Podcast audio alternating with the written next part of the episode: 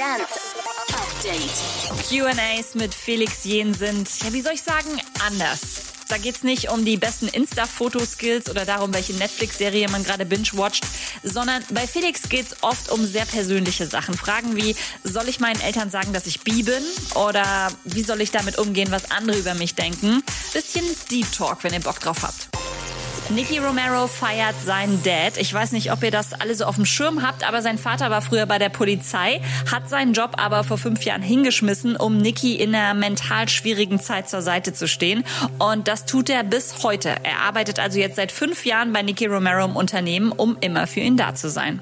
Und unter dem Namen U Music Hotels will die Universal Music Group bald auf der ganzen Welt Luxushotels mit Live-Entertainment realisieren. Viele Details gibt's noch nicht, aber klingt ein bisschen wie das Ushuaia auf Ibiza. Das ist ja auch ein richtiges Hotel mit Daytime Club und fetten DJ-Residencies. Update mit Claudi on Air.